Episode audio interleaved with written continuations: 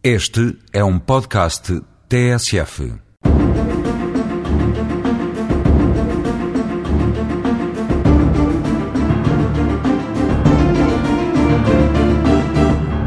Dos muitos crimes punidos pelo sistema jurídico, sem dúvida que o de homicídio é um dos mais graves, na medida em que nele se protege o bem jurídico vida como fundamento primeiro da culpa criminal,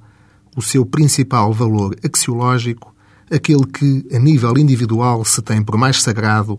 na medida em que é, por natureza, irreversível. Na verdade, é o livre-arbítrio que define a condição humana na capacidade de, melhor ou pior, mais ou menos livremente, mais ou menos condicionadamente, decidir o seu próprio destino em cada momento, na possibilidade de escolher entre o certo e o errado, com todas as consequências daí inerentes para si e para os seus semelhantes. Matar é o mais grave ato concebível numa sociedade humana, vedado é até o poder punitivo do Estado, podendo Portugal, a este nível, orgulhar-se de ser um dos primeiros países do mundo a abolir a pena de morte. Em Portugal,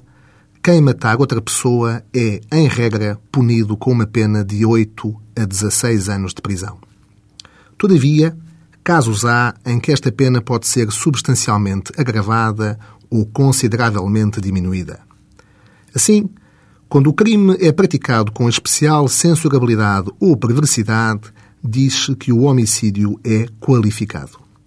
São as situações, por exemplo, e entre outros casos, de a vítima ser ascendente, descendente, cônjuge ou familiar próximo do assassino, do crime ter sido cometido com frieza de ânimo, premeditação ou por meio insidioso,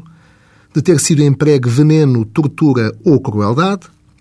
do homicida ter agido por ódio racial, religioso, político ou sexual, ou ainda de ter atuado pelo simples prazer de matar ou por qualquer motivo fútil.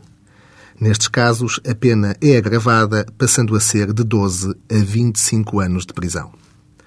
Por outro lado, nos casos em que uma pessoa mata debaixo de um estado de desespero, compaixão ou qualquer outra compreensível e relevante emoção violenta, de forma a que se possa dizer, em termos sociais ou morais, que a sua culpa está sensivelmente diminuída, a pena aplicável passa a ser de 1 a 5 anos de prisão. Esta é, igualmente, a pena para o crime de infanticídio, ou seja, para as situações em que uma mãe, durante ou logo após o parto, e desde que esteja ainda sob a sua influência perturbadora, mata o filho que deu à luz.